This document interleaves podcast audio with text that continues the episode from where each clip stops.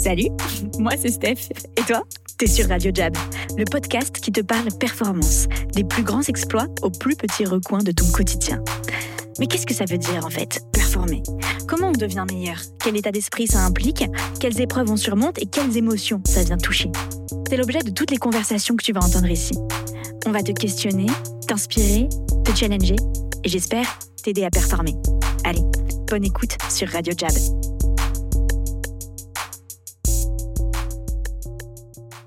Aujourd'hui, je vous présente un nouveau jabber.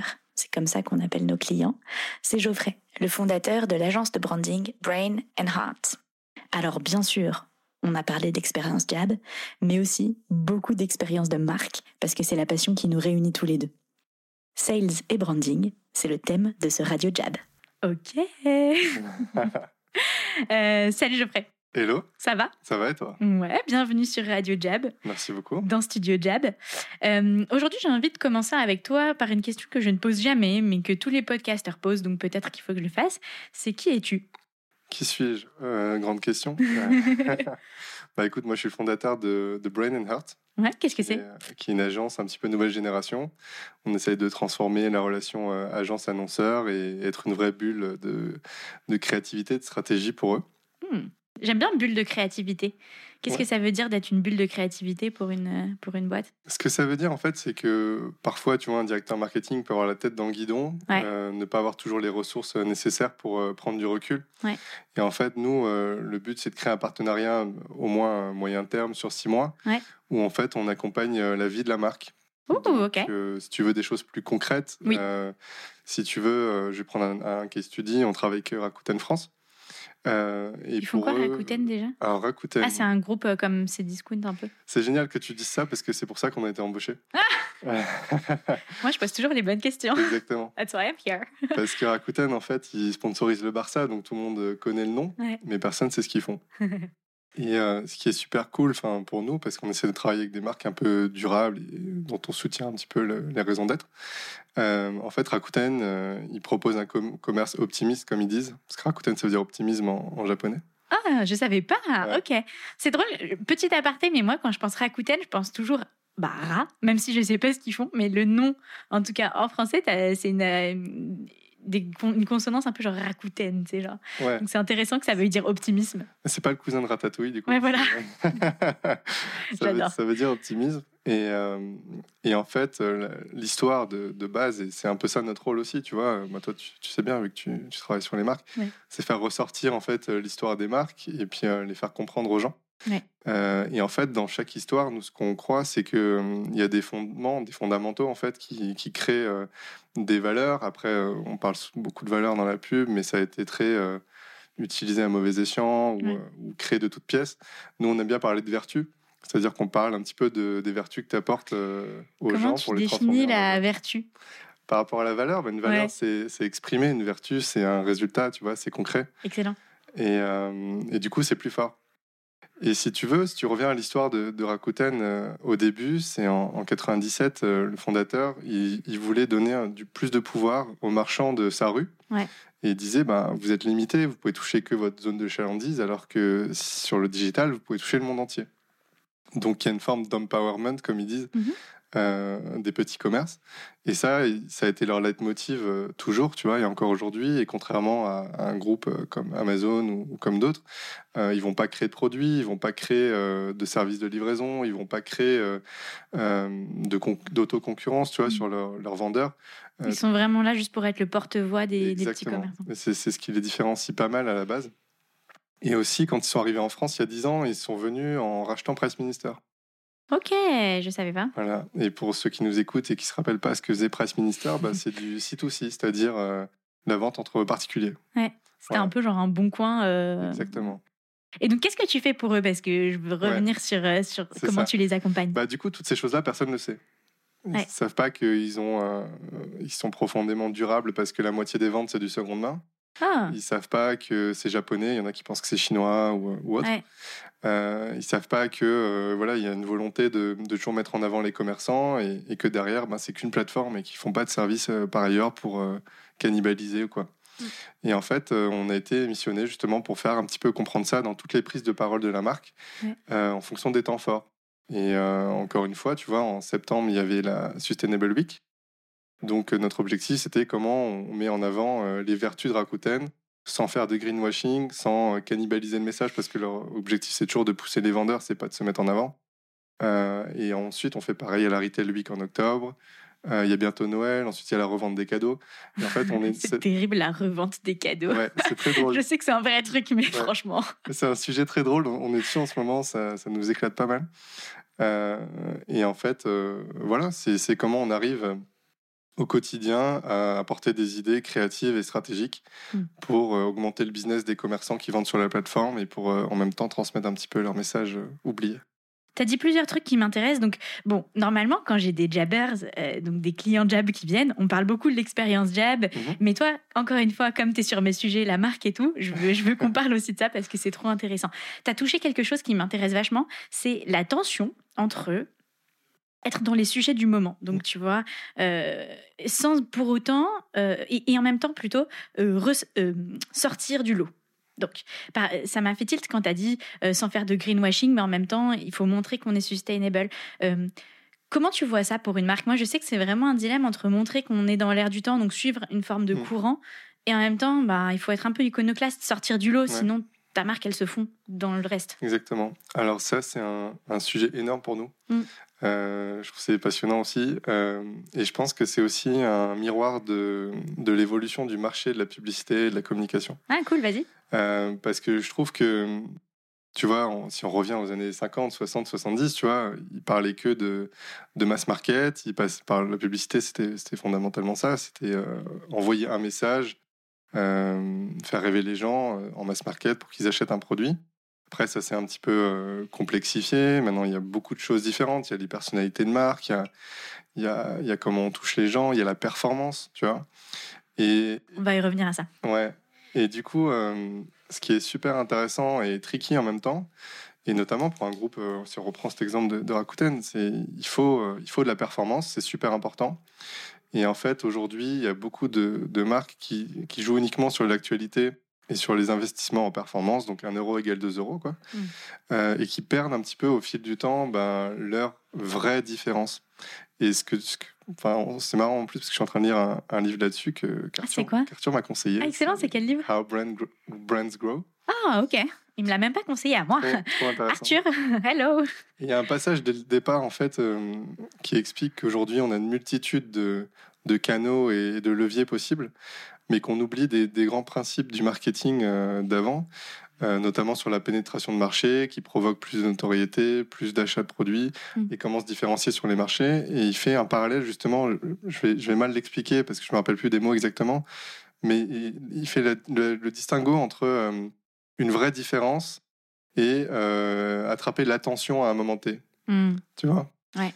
et, et, on peut faire le parallèle avec les startups. Tu vois, il y a, tu prends la literie, tu as des DNVB, tu en as plein qui font des lits et c'est qui va arriver à te targeter le mieux et à provoquer l'acte d'achat sur une ads où ils vont être le plus fuckés, entre guillemets, tu vois. Et du coup, c'est ça l'objectif, mais, mais ils ne créent pas forcément des fondements de différenciation qui sont assez profonds pour se démarquer sur le long terme. C'est excellent ce que tu dis parce que en ce moment je suis vraiment en boucle je suis désolée pour les gens qui écoutent beaucoup de Radio Job parce que je le dis à chaque émission, mais je suis en boucle sur le truc de Social Dilemma. Je sais pas si tu l'as vu le docu Netflix sur euh, les réseaux sociaux. Ah non, mais il faut absolument que tu le vois. Ça touche à, cet aspect-là, mhm. qui est la puissance des réseaux sociaux de pouvoir euh, prédire ton comportement, en fait, en sachant que si tu envoies tel notif à telle heure, donc c'est ce que tu disais, c'est la puissance du targeting, notamment pour les marques. Euh, et j'avais jamais réfléchi au fait que c'était en en compétition presque avec la profondeur de ta marque. C'est-à-dire que l'un peut, et tu as, toujours le truc immédiat, la mm. récompense immédiate, tu vois, qui te fait oublier le, jeu du fond. Donc ça, je pense que c'est un point hyper intéressant. Il y avait un autre truc que je voulais relever euh, avant que j'oublie dans ce que tu as dit, que je trouve une excellente question. Est-ce que les marques aujourd'hui, elles doivent toujours faire rêver? Ça, c'est une, très belle question. Euh, encore plus qu'avant, je pense. Oh, ok. Ouais. Vas-y, raconte. Je ne m'attendais pas à cette réponse. Allez, vas-y, vas Mais je vais expliquer euh, parce que il y a à faire rêver sur, euh, sur des, des choses qu'on dit mais qui n'existent pas. il y a à faire rêver euh, sur des aspirations qu'on propose. Ok. Il y a, y, y un concept qui s'appelle l'espoir. Waouh Tu vois, qui est, qui est fondamental, je pense, pour les marques. Et, euh, et, et ça fait écho à ce qu'on disait il y, a, il y a deux minutes. C'est euh, au plus profond de ta marque, en fait, quel, quel espoir, quel, euh, quel futur, quelle proposition euh, qui peut faire rêver est au fondement de ta marque et, Oui. et ensuite comment on l'incarne. Mais, mais du coup, oui, je pense que, je pense que les marques sont passées un peu d'entertainer à game changer parce que il faut changer le monde, etc. C'est un peu le syndrome Uber, disrupt, C'est ça, ça. exactement, exactement. Et puis, et je critique pas, hein, c'est hyper positif. Il faut, faut, faut s'adapter au changement de la société. C'est ça qui est intéressant, hein, qui challenge la marque. C'est ça qui, est- qui est cool. Euh, mais justement, ouais, je pense que c'est c'est retrouver le rêve dans chaque marque et, et encore une fois je fais le parallèle parce que nous on parle que de ça à l'agence euh, transformer les valeurs en vertus Ouais. et plutôt les vertus en valeurs tu vois Ouais, j'aime bien. voilà Euh, c'est drôle euh, que tu dises euh, que tu parlé d'espoir et ça m'a fait penser aussi de- à l'optimisme. Ouais. Et euh, j'écoutais un podcast que j'adore avec un, un gars qui disait euh, l'optimisme, en fait, on a tendance à croire que c'est un truc pour les gens. Je mets des guillemets, mais faibles. Enfin, tu vois, pour les idéalistes, un peu avec Mhm. des fleurs, euh, euh, les hippies. Alors qu'en fait, c'est la euh, vertu des gens forts. optimiste. Ouais. Ouais. Parce qu'en fait, euh, il y a un truc dans le pessimisme qui est plus facile, entre guillemets, qui est de abandonner, lâcher prise. Et dans l'optimisme, il y a l'idée de il faut, faut se battre pour que ton idée du monde meilleur se réalise. Et donc, ça me fait penser à ça. Je trouve ça hyper fort. Et ça fait écho avec le, le durable, tu vois. Euh, Quand on parle de durable depuis un moment, euh, je trouve ça fantastique. Mais euh, il y a beaucoup de pensées qui vont vers la décroissance, vers, Ouais, totalement. vers le retour, tu vois, à quelque chose, euh, un retour en arrière, tu vois. Et en fait, si tu es vraiment optimiste et que tu regardes un petit peu l'évolution du monde, jusqu'à aujourd'hui, je ne veux pas faire de... Tu vois, je sais pas ce qui va dans la. Non, ouais, c'est ça, je ne peux pas prédire, mais jusqu'à aujourd'hui, l'homme a, a toujours réussi à un peu adapter, euh, tout en étant dans une forme de croissance, euh, sa vie avec les enjeux qu'il y avait en face. Ouais. Donc moi, je pense pas euh, que le durable veuille dire décroissance, je pense pas que le durable et le responsable veuille dire retour en arrière, tu vois, au contraire, je pense que il y a plein de pessimisme autour de, de l'accélération du digital, il y a la Ouais. 5G qui arrive, Euh, oh là là, encore plus, toujours plus, toujours plus. Ouais, mais, mais peut-être que ça peut apporter des nouvelles choses qui, qui vont nous permettre de régler des problèmes, tu vois, Mm. et, et de continuer à croître et à, et à être dans des smart cities de dingue, euh, et, et prendre des taxis volants, tout en étant euh, green, tu vois. Ouais. Et c'est ça qui le fera, c'est pas autre chose, tu vois, c'est le progrès, c'est pas le. Le rétro Ouais. Ouais, c'est ça. Euh, J'aime bien ta, ta vision, pour le coup, résolument optimiste des choses. Et c'est vrai, euh, petite digression, mais souvent, euh, j'entends notamment, tu sais, dans les secteurs euh, de l'alimentation, c'est quand même un, un gros secteur et une grosse tendance de fond de vouloir manger mieux. Et euh, les idées circulent de, ben, ça serait mieux si tout le monde avait son petit potager, etc. Et bon, même si et je, je connais euh, la permaculture et ce genre de trucs, on oublie que ça prend du temps de faire des trucs comme ça. Et aussi, ça te donne trois tomates. Enfin, tu- c'est pas possible de te nourrir comme ça euh, sur un long terme, etc. Donc, euh, il y a un peu, pour revenir à ce que tu disais, cette espèce de fantasme de l'ancien temps, parce qu'on disait oui, bah, dans l'ancien temps et tout, mais aussi du temps de nos grands-parents, enfin, de, pour notre génération. Euh, tu vois, être, avoir une ferme, en fait, c'était ta vie. Enfin, tu, tu n'avais pas ça. de life à côté. Donc on, on a on un peu dans cet idéal et, et ce que tu disais, ce qui est intéressant, c'est d'essayer de réconcilier, réconcilier pardon, les deux. Mm. Et pour faire ça, bah, il faut quand même innover un petit peu. C'est ça. Euh, J'aimerais bien revenir sur la marque et notamment la marque Jab. Ouais. Qu'est-ce que tu penses de la marque Jab? Écoute, euh, Ton je- opinion d'expert. bah, ce qui est intéressant et ce que je vois par rapport au livre que m'a conseillé Arthur, Ouais. j'ai l'impression qu'il suit un petit peu ses fondements euh, de se dire que quand on est une jeune entreprise, la marque, elle se crée dans l'action. Mhm. Et euh, C'est très nous l'action de toute façon. c'est ça. Et du coup, euh, vu que vous êtes extrêmement dans l'action, en fait, vous transpirez votre marque euh, au quotidien. Ouais. Et, euh, et maintenant, tu arrives à le traduire euh, parce que tu es là et tu as le temps pour le faire, euh, tu vois, en, en des podcasts, en, en plein de choses super sympas. Et, euh, et je pense que, ouais, faut. Je pense que c'est super intéressant parce qu'il faut se laisser du temps, en fait, aussi pour que Ouais. la marque se construise. Parce que de toute façon, quand tu débutes, tu te confrontes ensuite à un marché, tu dois évoluer, c'est obligé. Tu vois, si tu crées ta marque parfaite avant de la lancer, tu vas être super malheureux. Quoi. c'est vrai. Déjà, what's the point, quoi? Ouais. Ouais, Mais c'est vrai que par rapport à l'expérimentation, tu as bien touché le doigt dessus. Nous, je pense qu'on est Mm. en plein dedans et on en parlait un petit peu avant d'être euh, recordé. Euh, mais il y a cette tension pour moi qui travaille là-dessus entre, en effet, euh, le rêve, la promesse de quelqu'un de meilleur, etc. Et un peu le chemin pour y arriver, qui est ce qu'on me propose, qui est, je, je reprenais le truc de Churchill, tu vois, de la sueur, du sang et tout, parce que ce qu'on fait, c'est, c'est pas facile. Et, et j'aimerais bien qu'on en parle du coup. On, on va arriver à ton expérience de quand t'es arrivé chez Jab. Euh, Ouais. Mais, mais je, je le sais, les gens, les, le premier mois, c'est toujours une épreuve et tant mieux, ça fait grandir. Mm. Mais du coup, euh, tu vois comment cette expérience se transcrit d'un point de vue marque comme euh, le parcours initiatique du héros, de l'athlète, du champion, euh, et pas ce truc qui terrifie tout le monde, tu vois. Ouais, mais c'est. C'est. c'est comment dire? Tu vois, quand tu viens chez Jab, déjà, bon, bah, Jab, c'est euh, le coup de poing euh, à la boxe. Ouais, Tu es dans un univers à la fois compétitif et sportif. Ouais. Il y a la notion de coaching. Ouais. Donc rien que ça, tu vois, c'est une marque. euh, déjà, c'est bien calé. Ouais. Et ensuite, euh, quand tu l'expérimentes, c'est encore autre chose. Tu vois, il y a le fait. C'est toujours pareil. C'est comme. euh, je sais pas, comme ton oncle Bizdev qui dit Ouais, c'est ça qu'il faut faire. Tu lui dis Oui, oui. c'est- clair. C'est cool. Faut vivre le truc. Faut vivre le truc. Et en fait, ici, euh, t'as pas le choix. Tu Ouais. viens pour vivre un truc. Ouais. Tu viens pas pour euh, qu'on te dise des choses, quoi. Tu... Et ça, pour moi, c'est c'est ce qui m'a fait le plus accrocher et continuer. Et Ah, excellent. Qui me fait me dire aussi que peut-être que j'arrêterai jamais, tu vois. Ouais. C'est parce que, en fait, il n'y a pas une fois où j'ai vu Arthur en, en coaching privé, où je suis pas ressorti changer. Ouais. Il n'y a pas une fois où j'ai passé un, un mardi après à faire des calls et parfois à me faire défoncer et parfois avoir des surprises incroyables et, et où j'en suis pas sorti changé, tu vois. Ouais. Et, et ça, je trouve que c'est énorme. C'est excellent ce que tu dis parce que euh, il y a cette expérience transformative Ouais. que, ben, pareil, j'essaye de mettre en avant euh, de ce truc de vraiment, tu vas chaque call, c'est vraiment ce que tu dis quoi. Chaque action que tu vas faire ici en venant chez Jab, Ouais. que ça soit une discussion de couloir euh, avec l'un d'entre nous, un coaching, un appel un mardi et tout, euh, ça te fait grandir quoi. Mm. Euh, et du coup, ben toi. Comment ça s'applique Est-ce que tu peux me raconter un peu, euh, peut-être comment tu as connu Jab au début aussi, et puis tout ce qui s'est passé depuis? Ok, intéressant. T'as tout le temps que tu veux. D'accord. Euh, alors déjà, moi, enfin, si je dois faire un peu une rétrospective, j'ai l'impression que je pars de loin, tu vois. Je partais de loin. Euh, j'ai été approché, moi, par Sarah Radi, qui était là avant, Ouais. par LinkedIn, Ouais. avec une approche à la Jap, c'est-à-dire, salut, euh, est-ce qu'on peut prendre une minute pour échanger Ok. Euh, Pourquoi tu veux qu'on échange Salut. qui T'inquiète pas, ça prend 30 minutes, donne-moi ton numéro. Ok, waouh. Et toi, tu t'es dit quoi quand t'as reçu ça? Je me suis dit deux choses euh, contradictoires, mais qui- c'est pour ça que je suis venu ensuite. C'est c'est quoi ce bourrin?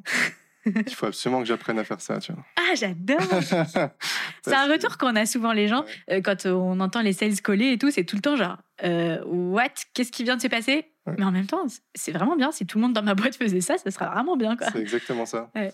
Et en fait, je pense que ça nous met face à nos démons, à nos croyances, à nos peurs, à, nos, à notre auto-jugement, à, Ouais. à notre besoin d'être apprécié, à notre, tu vois, toutes ces choses qui font pas avancer le business, en fait. Ouais, c'est clair. Et, euh, et en fait, euh, bah, c'est ça qui m'a plu. Après, je t'avoue, euh, j'avais pas du tout euh, les, les ressources pour, euh, pour prendre le coaching, Mhm. donc, euh, mais je l'ai gardé en tête. Ça m'a travaillé pendant six mois. Euh, j'ai tout fait pour avoir les ressources. Six mois après, euh, je me suis dit go, j'y vais. Excellent. Et, et j'ai commencé, ouais, donc six mois après avec Sarah. Trop bien. Voilà. Et donc, tu venais le mardi Je venais le mardi, j'ai fait les trois mois de bootcamp. Ouais. à l'époque, c'était trois mois Ouais. sur un bootcamp. Très dur. parce que moi, enfin, typiquement, enfin, c'est- tu vois, j'avais cette espèce de, de paradoxe là, de, de, de, de voir que ça marche et que, et que j'aimerais euh, pouvoir être aussi euh, facilement en contact avec les gens avec qui j'ai envie de travailler. Ouais. Et en même temps, avec mes anciennes croyances, de me dire, bah, moi, si tu m'appelles comme ça, je te raccroche au nez, euh, c'est hyper agressif. euh. Ouais. Et après, tu as en plus toutes les autres croyances, tu vois, qui sont tes peurs personnelles. Quand tu montes ta boîte, tu jamais satisfait de rien. Euh, Ouais, D'ailleurs, c'est si tu l'étais, ce serait grave, entre guillemets, parce que tu n'avancerais plus. Ouais. Mais du coup, quand tu es tout seul et tout, euh, tu te dis, bah, pourquoi il me répondrait? Pourquoi il bosserait avec moi? Ouais. Il doit sûrement être accompagné. En fait, toutes ces questions que tu te poses, euh, qui s'effacent euh, au fur et à mesure du temps et de tes réussites et tes, tes coachings, quoi. Ouais, j'allais te demander, est-ce que c'est quelque chose où tu as eu un déclic? Ou peut-être, tu vois, un deal ou un rendez-vous que tu as décroché? Ou est-ce que. Et, ou alors peut-être en as eu plusieurs et une Mm. par une, tes croyances se sont démontées. Enfin, comment ça s'est passé? Ben, bah, je vais être honnête, hein, à 100%, les, les débuts, c'était un peu dur parce Bah que ouais. euh, parce qu'au début, ben, t'as pas la confiance. En fait, c'est un cercle vertueux, en fait. Ouais. C'est plus tu vas appeler, plus tu vas décrocher de rendez-vous et mieux ils vont se passer. Et plus, quand tu vas appeler ensuite, tu auras une confiance telle que qu'il peut rien t'arriver, tu vois. Ouais, je Sauf vois très très début, bien. tu l'as pas. Ouais, ouais. Et c'est là, les, les deux mois, pour moi, en tout cas, euh, mais j'ai peut-être mis même deux, trois mois. À chaque fois que je prenais mon téléphone le mardi, j'avais une petite boule au ventre et je me, dis, Ouais. je me disais. T'as les mains un peu moites, Ah, ouais, t'appuies sur le bouton en mode genre. Ah. Ah, il est sur répondeur, ouf, tu vois. Vraiment, ouais, ouais. c'est vraiment ça, tu vois. Parfois, c'est ça, tu fais plein de calls et tu Ouais. te dis, ah, répondeur. Mais en fait, dans ta tête, tu te dis, ok. Et en fait, chez Diab, l'ancien bureau, il y avait un énorme euh, tag Dominate Ouais. sur le mur. Je me disais encore un truc agressif, ça me, ça me, ça me représente pas, tu vois. Moi, je suis doux, je suis calme. Comment est-ce que je peux être un, un mec qui arrive et qui dominate le, le call alors que Ouais. c'est moi qui viens déranger les gens, tu vois. Ouais, Et encore une fois, c'est toutes ces anciennes croyances. ouais, ouais, c'est ultra intéressant ce que tu dis. Et du coup, euh, et du coup, je me disais, mais je me mettais face à ce truc. Je me disais, allez, appelle. Au bout d'un moment, ça, ça va passer, tu vois. Et effectivement, au bout d'un moment, bah, quand t'appelles, c'est toi qui domine la conversation, c'est toi qui, euh, qui est là pour, euh, pour qu'il se passe quelque chose. Et puis la personne en face, euh, soit euh, elle te dit oui, soit euh, elle, bah, elle a tort et puis elle te dira oui plus tard, tu vois. J'adore ce mindset. C'est drôle. Euh, par rapport à Dominate, donc en effet, Ouais. pour les gens qui nous écoutent, qui sont jamais venus dans nos anciens bureaux, il y avait un énorme tag en rouge, un peu sang, Ouais. mais un rouge qui est la couleur jab sur le mur. Et en fait, j'aime bien connaître les interprétations euh, des gens de ces dominates et souvent, pour euh, pas verser dans la généralisation, mais quand même, les gens de l'extérieur qui n'ont pas creusé euh, profondément dans la philosophie de jab, je pense, Ouais. se disent ça veut vraiment dire dominer, comme tu disais, agressif, il faut parler plus fort que l'autre, etc. Et ce dominate, le premier truc que ça veut dire, je pense, c'est dominate ses peurs. C'est dominer toi-même. Voilà, exactement. C'est Ouais. dominer euh, ces démons intérieurs, ce que tu disais, c'est Exactement. ces trucs qui t'empêchent d'avancer. Et après, bah évidemment, dominate ton process de vente, euh, tes rendez-vous, etc. Ouais. Dans un mindset qui est pas forcément euh, agression à tout prix et, et, et tabasser euh, l'autre personne. C'est tout l'inverse, ouais. Exactement. Et j'aime beaucoup voir, tu es la deuxième personne qui s'est vraiment euh, approprié euh, ce process de vente et, et, ce- et ce mindset de dominate. J'avais Nancy euh, de, Ouais. euh, que tu connais du coup de Studio Twins. D'ailleurs, Mhm. auditeur, si vous n'avez pas écouté cet épisode, faites-le. Il est trop bien. C'est l'épisode 2. Euh, et elle, en fait, euh, le truc qui m'a le plus marqué de, de cette discussion, c'est que je lui demande quel conseil tu te donnerais à toi-même d'il y a un an. Et elle m'a dit euh, Aie confiance en toi, tu vas y arriver à ta sauce. T'as pas besoin d'être quelqu'un d'autre, tu vois, d'endosser ce costume de euh, la personne agressive et tout. En fait, ces valeurs-là et ces vertus, peut-être plus, prends-les et fais-les à ta sauce et, et elle y arrive comme une bosse, tu vois. Mm. Elle recrute euh, sa première commerciale Mm. euh, et c'est génial, je trouve, Ouais. de, de, de travailler avec des gens qui ont passé le, cette frontière-là, ce stade qui prend un peu de temps Ouais. euh, et maintenant qui vraiment s'approprient nos messages et, et c'est cool de voir chaque personne le faire différemment aussi. Ouais, mais c'est exactement ça. Bah, pour reprendre ce que tu dis, maintenant, le dominate, je le vois exactement comme ça. quoi. C'est, c'est domine euh, tes peurs, tes croyances. euh, et, euh, et voilà, ensuite, la, la relation, tu la crées, comme tu disais, à ta sauce. Et puis, puis finalement, tu tu cherches pas à, à dominer une conversation dans les termes où on pouvait l'évoquer avant. Ouais. C'est vraiment. C'est domine ton process dans le sens où euh, ne, ne laisse pas les gens passer à côté d'une opportunité, tu vois. Ouais. Euh, parce que tu as peur ou parce que tu, tu lâches l'affaire ou parce que voilà. Ouais. C'est ça en Excellent. fait. Et pour finir là-dessus, dans nos nouveaux bureaux où nous sommes actuellement, euh, dans l'entrée, on ne va pas mettre un dominate, mais a priori, et ça y est pas encore, donc je veux pas spoiler ou m'avancer trop, mais on mettrait un elevate. Donc la tagline euh, de Jab, c'est elevate the game. Et c'est un peu le stade, même nous, tu vois, en tant que boîte, on, on a un peu mûri et avancé. Et il y, av- il y avait le stade dominate, et maintenant c'est elevate parce que euh, c'est ce que tu disais d'ailleurs. Elevate le game pour tout le monde. Donc pour nos clients, pour les gens qui travaillent avec nos clients, et puis et voilà. Donc je trouve que c'est hyper intéressant. Provient euh, l'optimisme. euh, Exact. Euh, du coup, pour terminer, euh, avant de te laisser dire ce que tu veux dire, parce que peut-être que tu as d'autres trucs à rajouter, mais j'avais une dernière question euh, qui était qu'est-ce que tu dirais à quelqu'un qui travaille sur sa marque moi, je, j'aimerais bien savoir peut-être des conseils de quelqu'un qui nous écoute et qui monte une boîte. Et Mhm. en fait, la marque, souvent, je trouve, de mon expérience, et tu vas me dire si tu partages, c'est pas forcément le truc ou le premier truc auquel les founders pensent quand ils montent leur startup. Euh, et pourtant, même si je pense pas que ça soit nécessaire de sortir la grosse Bertha et l'attirail de fou de branding au début, il faut le garder, je pense, euh, en, en l'avoir en conscience dès le début parce qu'il y a beaucoup de choses un peu décisives au début euh, qui se jouent Mm. et qui sont euh, inhérentes à ta marque. Tout ça pour dire, quel conseil tu donnerais à quelqu'un qui débute et qui monte sa boîte? Euh, alors souvent, je pense qu'on a un réflexe de base qui est de, de regarder la concurrence, Ouais. ce qu'ils disent, euh, Benchmarker à se, fond. se comparer, essayer d'aller euh, là où euh, il y a une petite brèche ou ce qu'ils ne font pas, ce qu'ils ne disent pas. Et pour revenir bah, à ce qu'on se disait un petit peu au début, je dirais, euh, quand tu es vraiment tout au début et que tu commences à avoir tes premiers clients, essaye plutôt de voir les vertus que tu apportes à tes clients Ouais. euh, et voir au quotidien comment tu incarnes ta marque.